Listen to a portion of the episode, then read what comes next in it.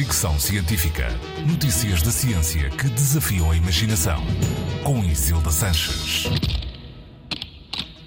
A ciência pode não explicar o Natal, mas tem algumas coisas a dizer sobre ele. Diz, por exemplo, que ouvir música de Natal é mau para a saúde.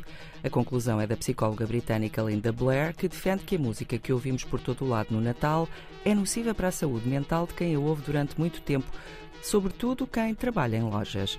Segundo a psicóloga, a exposição continuada à música de Natal sobrecarrega o cérebro e despoleta reações negativas, aumentando a tensão e a ansiedade. No caso de quem trabalha em lojas, há um problema acrescido porque a música de Natal não ajuda à concentração, antes prejudica o desempenho. E quando as memórias do Natal não são as melhores, a situação piora. Se a música de Natal faz mal, ver filmes de Natal parece fazer bem. De acordo com alguns estudos, estes filmes de Natal, com histórias afetuosas em que o bem e o amor prevalecem, aumentam a felicidade porque fazem com que o cérebro produza dopamina e oxitocina. Como estes filmes são normalmente vistos em família, isso também reforça os laços afetivos com os outros, aumentando a felicidade. Finalmente, um estudo de 2008 que defende que dar prendas faz-nos mais felizes do que recebê-las, entre outras coisas porque nos faz sentir mais ligados aos outros, mas também porque é mais fácil ficarmos decepcionados com as prendas que recebemos, mas não com as que damos.